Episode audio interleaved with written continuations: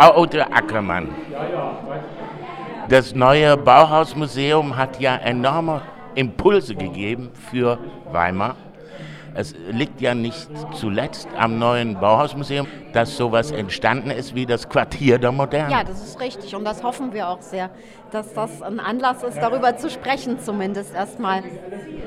Dazu gehört ja auch das neue Museum, wobei beim neuen Museum zu bemerken ist, der Baustil ist ja eigentlich noch lausig, historistisch, es ist ja ein klassizistisches Gebäude. Das eigentlich moderne ist ja eher das Konzept des Gebäudes, nämlich ein Museum zu bauen.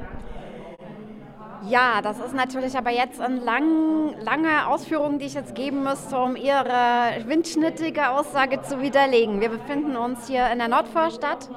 Die Nordvorstadt ist erschlossen worden Mitte des 19. Jahrhunderts als eine Stadterweiterung, die in erster Linie mit dem Entstehen des Bahnhofs zu tun hat. Und jetzt bitte widersprechen Sie mir, wenn ich sage, in Weimar kam die Moderne mit dem Zug an. Das, das ist doch eine wunderbare These. Entstand war der Bahnhof. Das zweite, was entstand, war das neue Museum. Das sind also wirklich zwei Highlights, die letzten Endes wirklich auch für die Moderne sprechen. Bahnhof gut und schön, den brauchte man. Toll, einen zu haben. Aber als nächstes ein Museum zu bauen, ist eine Ansage. Und dazwischen entwickelt sich dieses Wohnquartier nach und nach und nach mit der Straßenbahn, mit dem Aquädukt und so weiter, mit der Anbindung. Also wir haben schon wirklich explizit auch die Moderne hier am Start, selbst in Gestalt eines Museums, was für unsere heutigen Augen völlig historistisch und äh, eher alt und klassisch daherkommt. Aber äh, überhaupt das Konzept äh, für das Volk, für das gemeine Volk, eine Sammlung zugänglich zu machen und die eben nicht äh, unter Verschluss zu halten und nur für die feudalen Bekannten zu öffnen und für die, die Großbürger, äh, ist ein modernes Konzept. Aber dieses Konzept des Museums damals zu dem Konzept des Museums, wie Sie es heute hier vorhaben, dazwischen liegen nochmal Welten. Das haben Sie heute Abend erläutert. Das ist doch auch gut so. Also wir entwickeln uns alles weiter und wenn man ein Museum, ich sage jetzt mal mit Musil gesprochen, nicht zu einem Museum des Todes werden lassen möchte, muss man seine Konzepte an der Gegenwart orientieren und so wird Museum auch nachhaltig und zukunftsträchtig. Sonst wird man auch irgendwann kein Bildungsort mehr sein und das sind wir. Neben Sammlungen und Wissenschaft und Konservierung und Erhaltung haben wir ja auch einen Bildungsauftrag. Und den Bildungsauftrag, den nehmen Sie auch wörtlich. Also während ein Museum ja oft einfach ausgestellte Objekte sein könnten, wie in einem Guckkastenkabinett, pflegen Sie ja den Dialog mit dem Publikum, mit dem Weimarer Publikum und auch mit dem internationalen Publikum. Auf jeden Fall. Und äh, ganz am Beginn des Projekts haben wir erstmal einen intensiven Dialog mit unseren Objekten gepflegt, um uns klarzumachen, was sie uns verraten können, in welchem Verhältnis sie zu uns stehen, in welchem Verhältnis sie zueinander stehen Natürlich werden Sie bei uns im Bauhausmuseum auch die Ikonen sehen, selbstverständlich. Und das ist wichtig und das ist richtig und das ist eine Erwartung, der wir auch gern gerecht werden wollen. Aber darüber hinaus gibt es unendlich viele spannende Geschichten, die sich auch immer wieder auf unsere Sicht und letztlich auch auf die Missverständnisse oder auf den Mythos des Bauhauses beziehen lassen.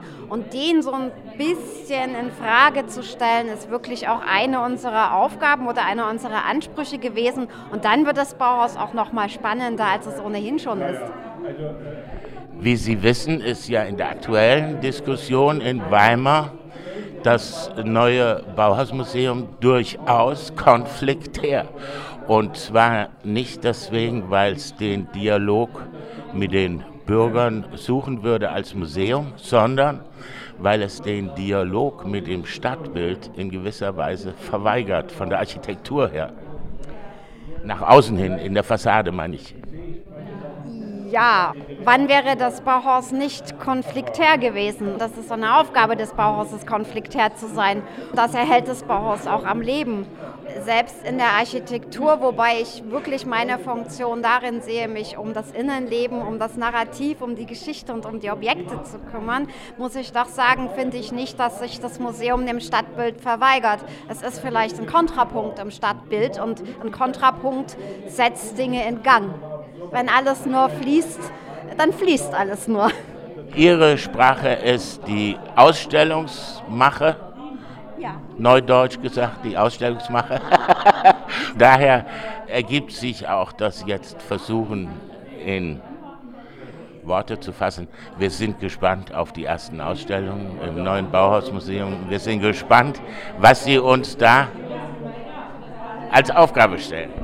Ich bin auch sehr gespannt, weil ein neues Haus mit neuen Räumen, das ist schon eine große Herausforderung und das ist unglaublich spannend. Und wenn einem das plötzlich in Realität begegnet, ist das nochmal was ganz anderes, als wenn man das gedacht hat im stillen Kämmerleit jetzt ist es im Werden und jetzt nimmt es Gestalt an und das ist wunderbar. Und wir freuen uns und sind unglaublich aufgeregt und sehr, sehr gespannt auch auf Sie, was Sie sagen werden und wie wir mit Ihnen zurechtkommen. Ich hoffe sehr, sehr gut. Ein Instrument in dem Dialog zwischen Ihnen und der Stadt ist ja auch das Stadtradio. Ich hoffe, wir werden noch viele Gespräche führen. Das hoffe ich aber auch. Dankeschön. Gerne.